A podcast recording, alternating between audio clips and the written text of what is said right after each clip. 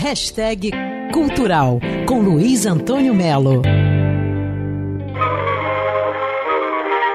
A boa notícia é pegar o livro Metrópole à Beira-Mar, o Rio Moderno dos anos 20, do grande Rui Castro, e mergulhar nessa história linda de uma cidade chamada Rio de Janeiro, que nos anos 20 estava entre as melhores do mundo. Você via, você ia num bordel, o famoso bordel de uma mulher chamada Alice Cavalo de Pau, na Lapa, e quem você podia encontrar no saguão deste bordel na mesma noite?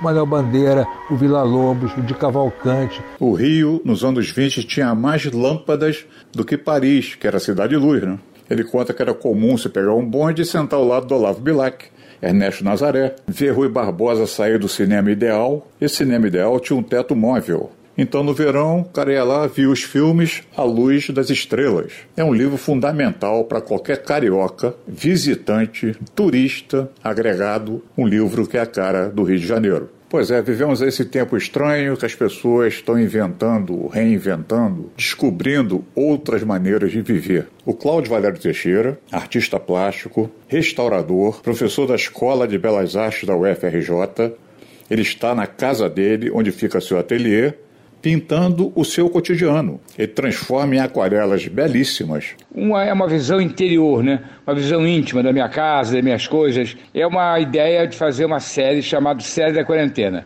E mais tarde, quando acabar isso ou minorizar, nós vamos fazer uma exposição. Essa é a ideia. Valeu, Cláudio Valério. Para a Band News FM, Luiz Antônio Melo. Quer ouvir essa coluna novamente? É só procurar nas plataformas de streaming de áudio. Conheça mais dos podcasts da Band News FM Rio.